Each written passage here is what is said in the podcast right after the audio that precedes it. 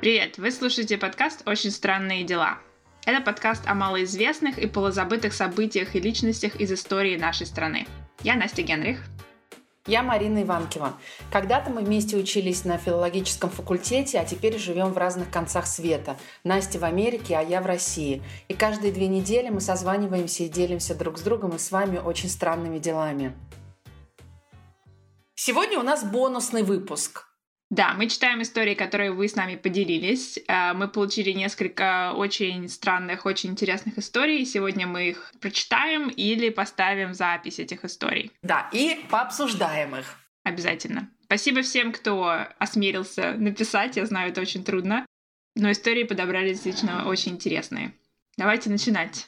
Первую историю прислала нам в аудиозаписи э, Индира, э, наша подписчица и моя э, знакомая, моя коллега бывшая. И Индира э, заинтересовалась э, нашим нашим эпизодом о Лиговке, где мы обсуждали историю Лиговского проспекта и общежития многочисленные. И ее история посвящена ее аспирантским годам, которые она провела как раз-таки в аспирантском а, общежитии на Лиговском проспекте. Ну что, слушаем. Привет, Марина, привет, Настя. Привет всем слушателям подкаста. Меня зовут Индира, и я живу в Санкт-Петербурге. Сегодня я хочу поделиться с вами своей историей о своей аспирантской жизни в общежитии на Лиговском проспекте. Это общежитие для аспирантов и докторантов э, от университета имени Герцена. Итак, начнем. Я э, была уже аспиранткой третьего курса. Это был, наверное, где-то год э, 2012. И, соответственно, я стала улучшать свои жилищные условия в общаге, переехав в двухкомнатную, вернее, извините, в двухместную э, комнату. А чтобы понимать, там не просто комнаты, там как мини-квартиры, которые назывались блоками. В одном блоке две комнаты, кухня, ванная, туалет, коридор. Вполне все очень прилично, все очень аккуратно, много места. Но недолго, так сказать, я радовалась. Насколько я помню, это была весна, и к нам э, в соседнюю комнату переехала вьетнамка.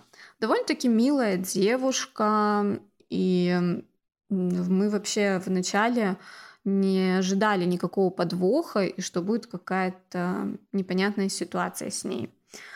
А, она писала магистрскую диссертацию. Насколько я помню, она училась э, в Герцена, окончила бакалавриат, а, интересовалась русской культурой, ну и все в этом духе. Но первые звоночки, которые мы не поняли почему-то на тот момент, пошли тогда, когда она начала бормотать что-то себе под нос, э, и довольно-таки часто это делала. После у нее начали проявляться какие-то резкие э, перепады в настроении, и однажды вечером она прям э, очень долго плакала, можно даже сказать, рыдала. Моя соседка тогда по комнате не знаю, решила как-то ее успокоить, эм, напоила ее ромашковым чаем. И в ходе разговора узнала о том, что она замужем, но муж ее то ли ей изменил, то ли что, но мы поняли, что муж ее уехал в Америку, оставив их совместную дочь а, а, на, во Вьетнаме. Дочь была с бабушкой, то есть матерью а, этой девушки. Но что произойдет дальше, никто из нас не предполагал и даже как бы не думал. И вот эта вот э, череда событий длилась э, ну, дня три точно. На следующий день а, я заметила, что, войдя на кухню, что она роется в, моей, в моей полке и что-то там ищет. Я не понимала, что она хочет, потому что она не говорила на тот... Почему-то она резко перешла на говорить на другом языке. Я ее не понимала абсолютно. В итоге все-таки она мне пояснила, что хочет успокаивающий чай. Ну, я ей дала этот чай, заварила, сама ушла в комнату. А здесь надо отметить, что в тот день в блоке а, были я и она только. И Э, это та ситуация, которая меня не на шутку испугала. И я понимала, что я весь день буду одна, и, скорее всего, ночь тоже, потому что моя соседка по комнате планировала переночевать у своих друзей. А я ушла в свою комнату дописывать, работать на диссертации, но дверь в комнату я не закрыла. Через какое-то время она, почему-то переодевшись, если это уместно сказать, в длинную ночную такую сорочку, в общем, ночное платье, которое она надевала перед сном. Она почему-то прошлась босиком, видимо, пошла на кухню, взяла нож, потому что с этим ножом она открыла дверь моей комнаты и, направив нож на меня, что-то от меня опять хотела. Я на самом деле понимала, что этим ножом она не может мне навредить, потому что нож был тупой, им невозможно на самом деле ничего порезать, но Тут же я понимала, что люди в таком состоянии не контролируют свою силу, а, и агрессия может э, перерасти. Она молчала, молча стояла, направив нож в мою сторону. И тут-то, конечно же, и тот самый момент, когда я очень сильно испугалась, но я решила не показывать свой страх внешне и э, решила вывести ее на диалог, на разговор, чтобы как-то отвлечь ее. Не помню как, но мне удалось забрать у нее нож и э, отправить ее в свою комнату, после чего я зашла в свою комнату и закрылась. Потом я поняла, что все-таки нужно из э, кухни убрать все колющие, режущие предметы, приборы и все то, что может навредить я это все собрала и унесла в свою комнату. Но как бы страх-то мой не прошел, даже несмотря на то, что я закрылась внутри своей комнаты. А на следующий день и последующие, насколько я помню, два дня это все как бы продолжалось, доходя до своего пика обострения. Она уже какой-то там день э, не ела ничего, кроме рисовой молочной каши. Она делает э, рисовую кашу в рисоварке своей. А она ходила вот как девочка из фильма «Звонок». То есть у нее тоже такие длинные черные волосы были, она их э, расчесывала, выпрямляла, она ходила в своей вот этой длинной ночной сорочке, и что самое интересное, ходила босиком. И она вот просто маячила как тень. А когда мы пытались ее уговорить поесть что-то, она отказывала и говорила, что ей говорят голоса, не, а, а, а не есть ничего, кроме рисовой молочной каши. Тут-то мы поняли, что ну, мы поняли до этого, что что-то что происходит не совсем здоровое. Мы нашли в общежитии ее друга вьетнамца, который все наконец-таки нам рассказал. Друг ее сказал, что это не в первый раз, и вообще у нее действительно проблемы, и она во Вьетнаме долго лечилась и вообще время от времени лечится.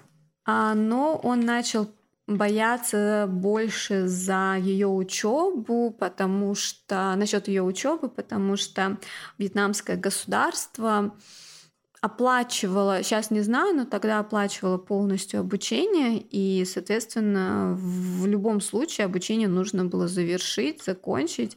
В случае отчислений или незавершения обучения, прекращения обучения, а, они должны выплачивать э, огромный долг, и не всегда, естественно, у семьи есть такие деньги. А если семья не может выплачивать, то выплачивают те, кто поручаются за них.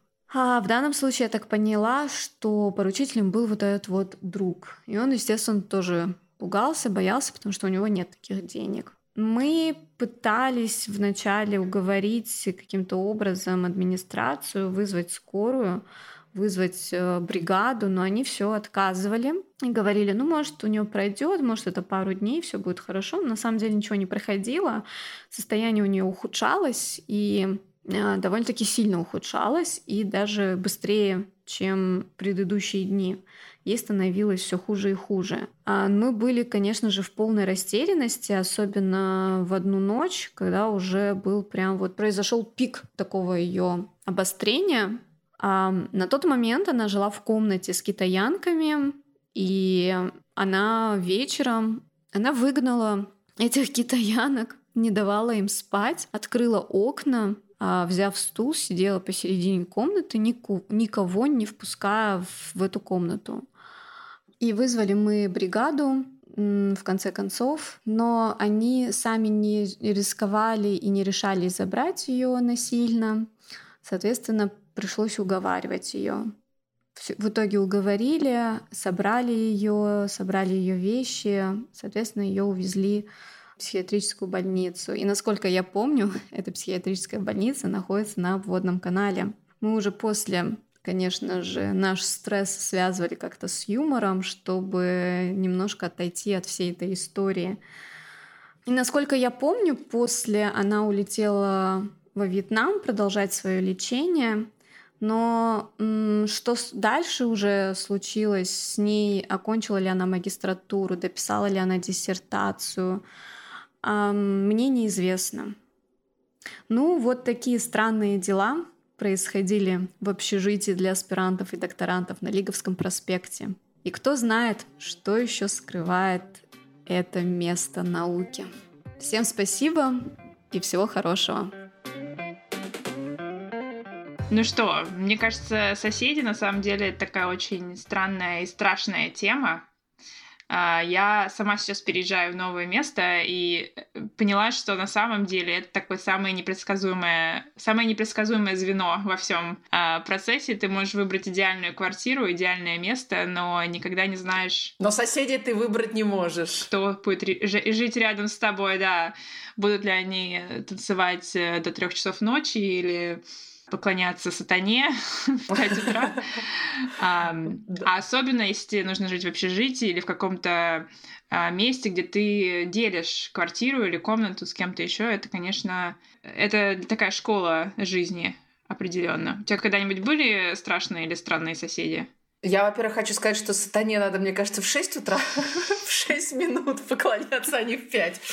Вот. Строго в 6. Да, строго в 6 часов 6 минут и 6 секунд, чтобы 666 получилось.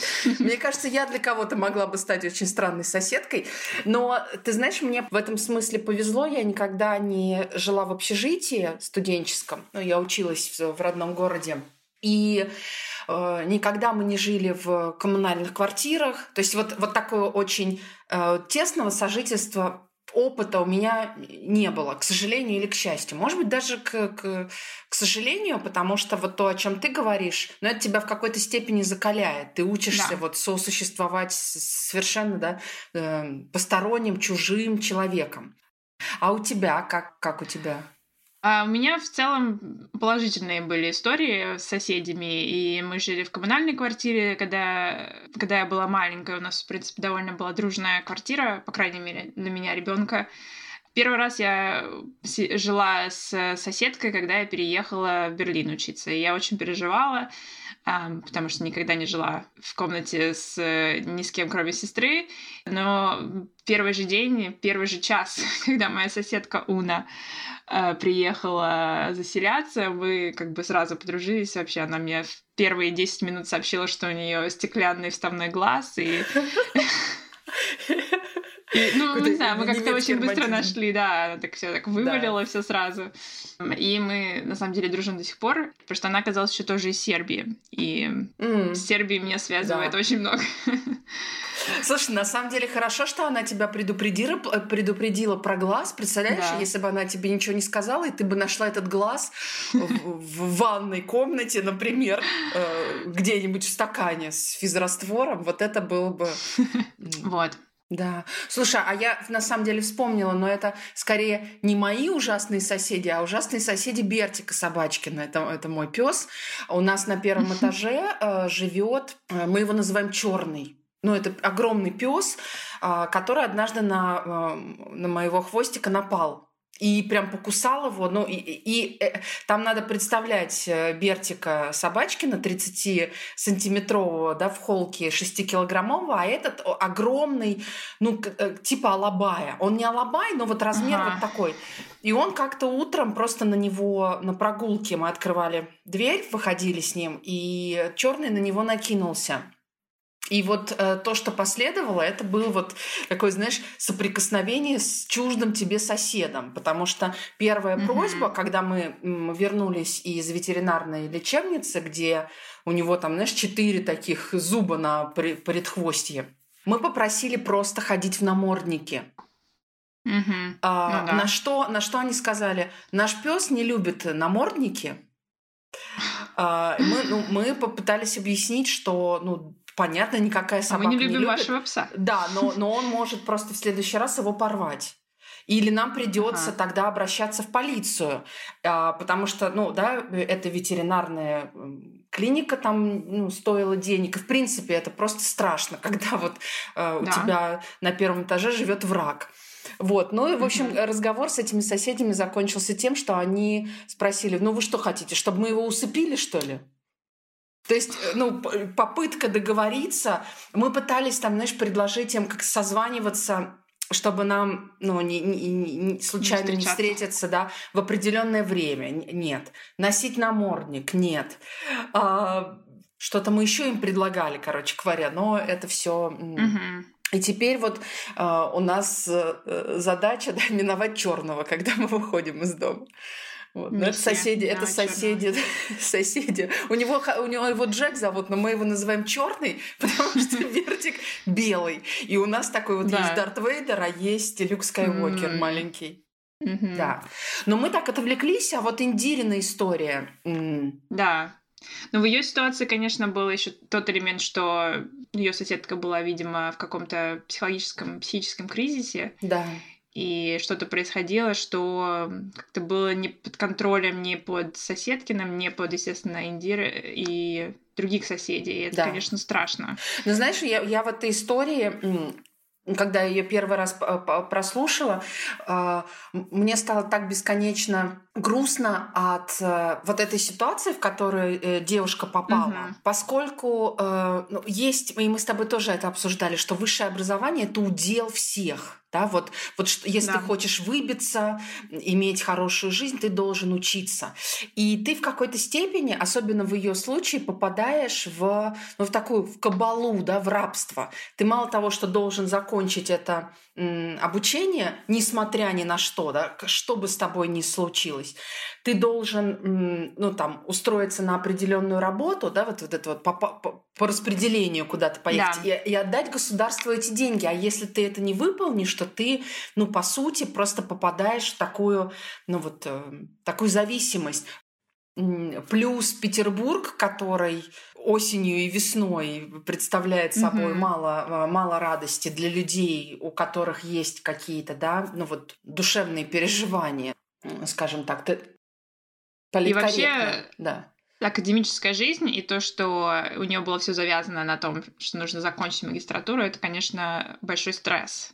Академическая жизнь даже без этого, мне кажется, большой да, стресс. Согласна. Хотя я училась только до, до бакалавриата, скажем так. Я знаю, что и магистратура, и аспирантура это очень такие серьезные испытания именно для да. ну, для ментального здоровья, потому что ты большую часть времени сидишь работаешь э, в одиночестве над своей там работой, и, наверное, это очень изматывает. Да, и ты катаешься на вот таких эмоциональных качелях, потому что mm-hmm. мы с тобой тоже это обсуждали. Ты иногда до конца не понимаешь, насколько этот выбор осмысленный и насколько да. это твой выбор, да? Кому это нужно, да? Да, кому это все надо. И действительно, я, ну вот в отличие от тебя, пошла дальше, и у меня была и аспирантура, и магистратура, и я вспоминаю моменты, ну, такого отчаяния, особенно когда, ведь эта академическая среда, она очень жесткая, uh-huh. это, это, знаешь, как постоянная инициация. Вот чтобы туда, в этот империй попасть, ты должен пройти определенные, ну вот, ну я их наз... сейчас уже могу назвать унижение. То есть ты от многих да. людей зависишь. И это не всегда люди вот такого академического полета. Иногда это просто знаешь, ну вот кабинетные, да, люди, которые должны тебе в какой-то справочке поставить свою волшебную подпись. Галочку.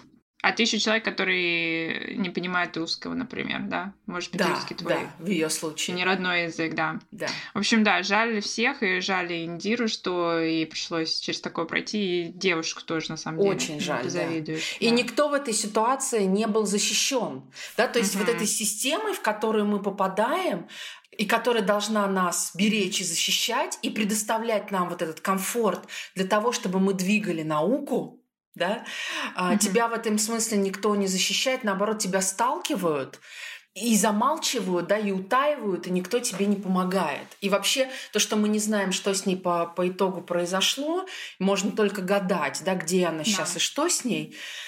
Это страшно. И спасибо, Индира, за то, что поделилась с нами своей историей и ну, вот этот вопрос подняла, потому что наверняка нас слушают студенты или э, те, кто собираются, может быть, продолжать обучение. А, Очень Да. хорошо подумайте, насколько, это вам надо. Да, Да. Ладно, спасибо. Да, теперь следующая история у нас а, будет прочитана Мариной. да. И история, надо сказать, вызывающая много вопросов.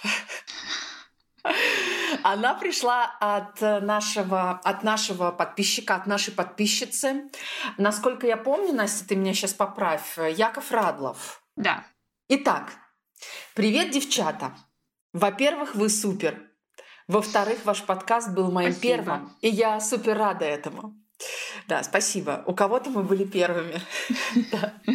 Собственно, я сама по себе одна странная история. Живу в семье евреев, которые спокойно называют пра-пра-прадеда евреем, но отказываются признавать в себе еврейскую кровь. Лет до семи думала, что у всех из окон видны парки. В три года была ярой фанаткой Путина. Бегала по квартире и дико орала «Вова Путин! Вова Путин!» Тут капслоком написано, если что. Совсем недавно узнала, что в парке у меня за окном, оказывается, есть частные дома, хотя всю жизнь в нем тусуюсь и исходила его вдоль и поперек. Но у меня есть еще кое-что спуки. У нашей семьи есть участок недалеко от Москвы. Он находится в бывшем совхозе, и до того, как а, всем все сделали поровну, большая часть нашего участка принадлежала нашим нынешним соседям. Это для понимания. Батек мой дикий фанат РНТВ и прочей лабуды. И свято уверен, что наш участок интересен для инопланетян. Почему? Ну, однажды он увидел падающую звезду, а потом нашел маленький череп в земле. Прикольно, да? Маман Мгм. сказала, как всегда, что отец дурак, и что те череп ребенка, и вообще, похоже, кто-то делал тут запоздалый аборт. Но череп и череп. Мало ли что делали в СССР, да? Да. Дальше лучше. Я копалась в зарослях смородины, и тут ко мне подлетает мой старший брат, состоятельный мужчина, и с таким огоньком в глазах говорит мне «Пошли, прикол покажу». Он приводит меня на место и показывает пупок. Не свой, детский. Он на земле лежал, прямо на поверхности.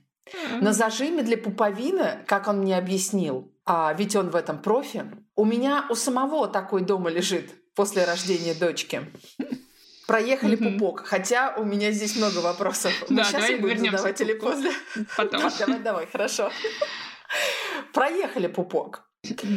Через несколько дней мы переносим грядку. Вообще перенос грядки, мне кажется, можно ему отдельный эпизод посвятить.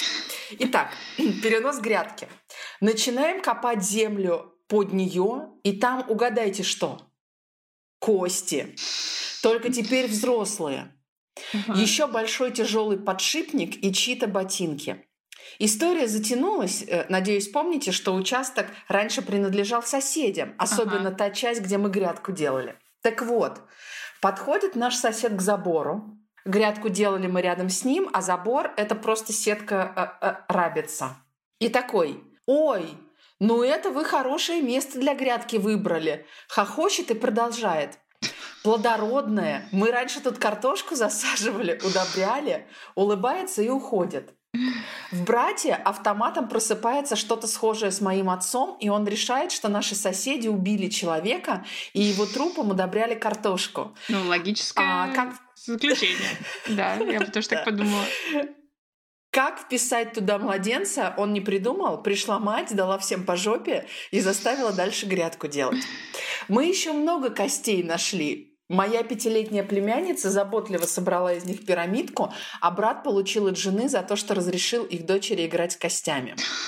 У всех абсолютно свои версии насчет костей. Фраза про удобрение картошки превратилась в некую шутку среди нас всех. А я надеюсь, что это, было пос... что это были последние кости на этом сумасшедшем участке. Лично я считаю, что это просто следы страшного прошлого, и, возможно, эти кости появились тут задолго до наших соседей и никакой связи с ними не имеют. А вот то, что пупок никто не замечал более 60 лет, это уже странно. Но вообще в нашем поселке много странного. Например, однажды приходящая кошка притащила нам трупик крысы стоимостью 50к. А еще там однажды нашли избежавшего питона, и часть поселка называется в честь винокура, потому что он там жил или живет.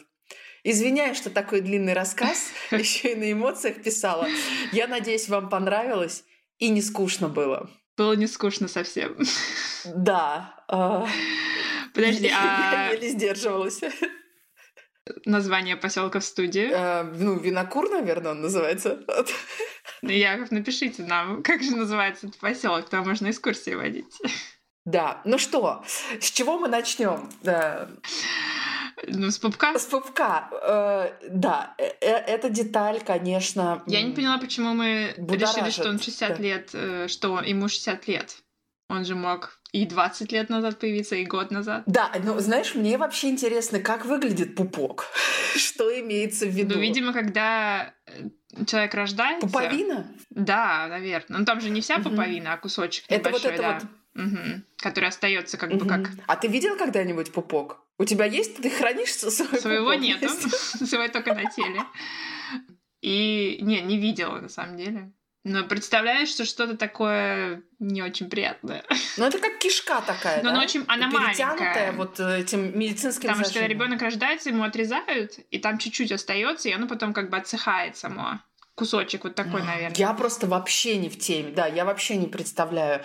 Покажи мне пупок, я вообще не, не узнаю, что это такое. Но действительно интересно, что это... И вообще эта история, она меня... Эм, отправила к э, гуманоиду да, Алёшеньке. Да. Вот к тому, о чем ты рассказывала, угу. да? Потому что, скорее всего, да, это, ну, наверное, жертва аборта или еще что-то. Может быть, да. Но... Или да. какой-нибудь юной смерти, к сожалению. Потому что у нас еще был скелет, ой, нет, не скелет, а череп ребенка, да, который папа нашел. Да, так и, и вообще куча костей. Что происходит вообще-то? Да, в поселке, в поселке Винокур.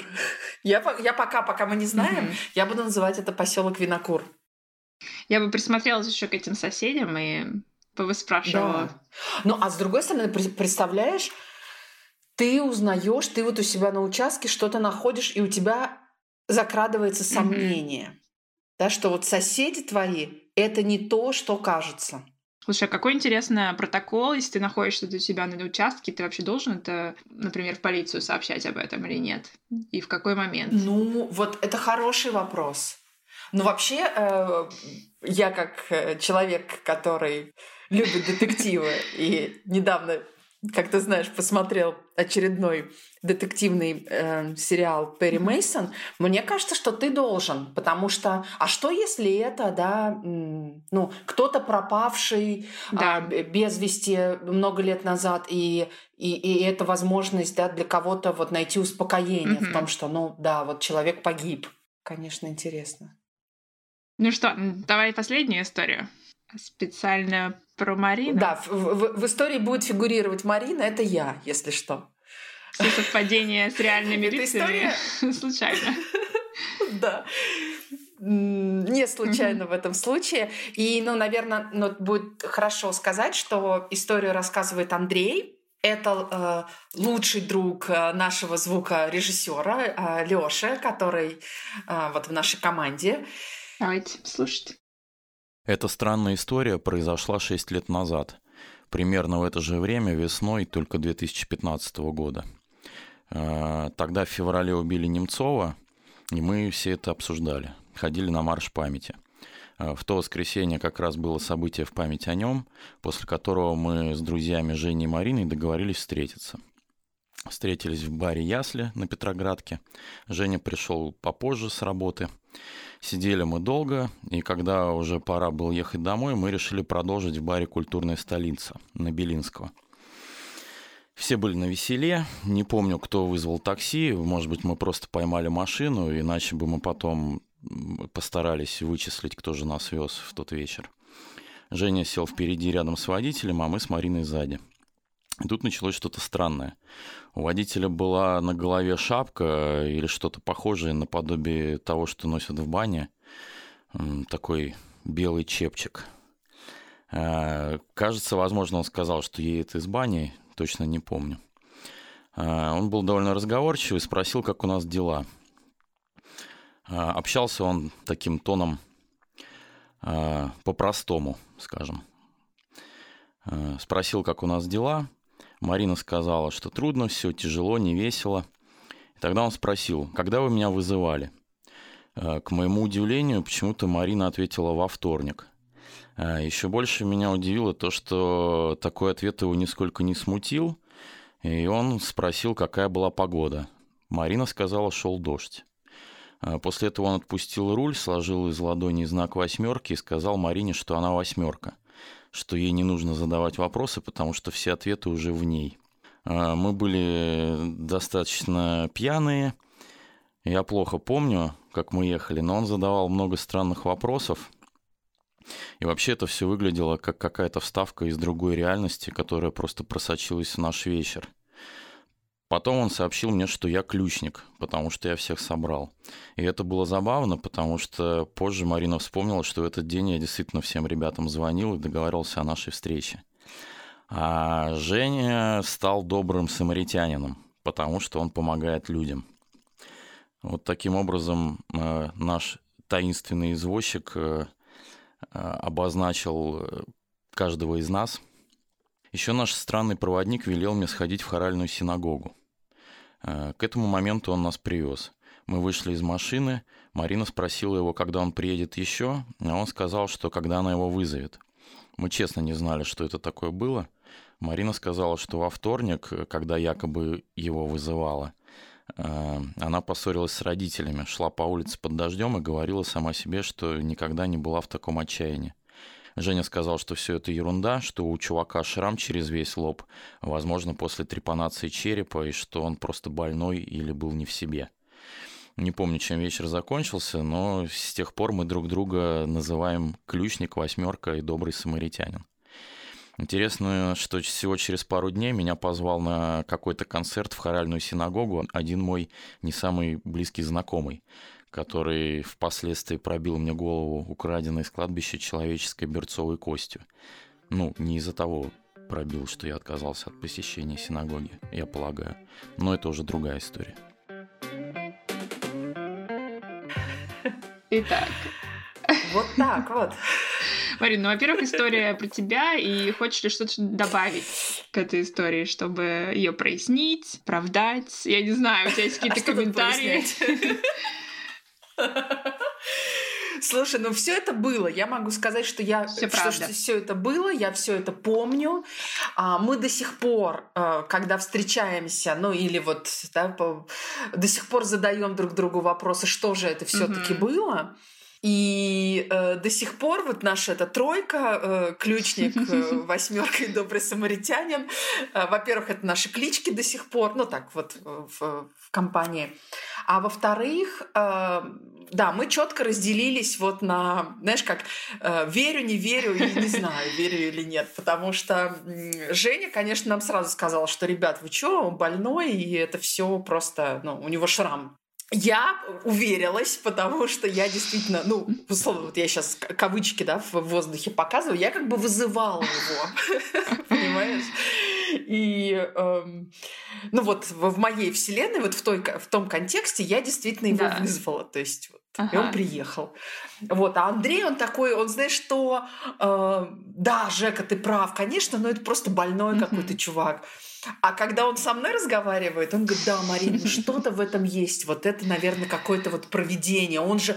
А откуда он знал, да, что я вас тогда собрал вот в тот день, и я действительно, ну вот как ключник-проводник, который да, людей вокруг себя собирает. А потом пойду в синагогу через несколько дней. Или да, меня пригласят. Да.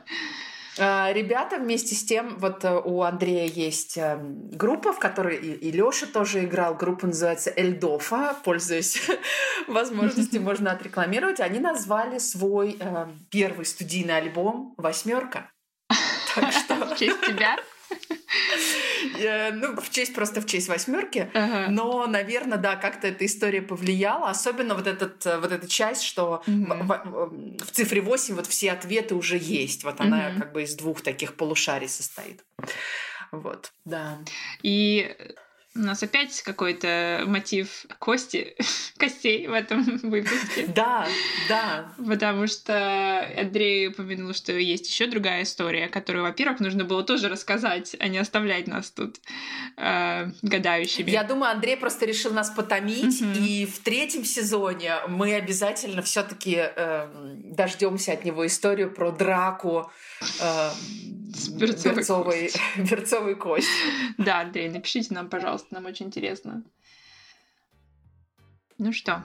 Вот такие вот у нас истории. Классно. Спасибо еще раз всем, кто написал. И мы хотим это сделать рубрику постоянной, поэтому продолжайте нам писать. Если вы хотите просто записать ее словами и нам прислать на почту, здорово, вам не нужно записывать ее на какой-то аудио... Носитель. Да, на аудионоситель. Mm-hmm. Вот, нам будет очень приятно. Спасибо, что дослушали нас до конца. Подписывайтесь на наш инстаграм «Дела подкаст».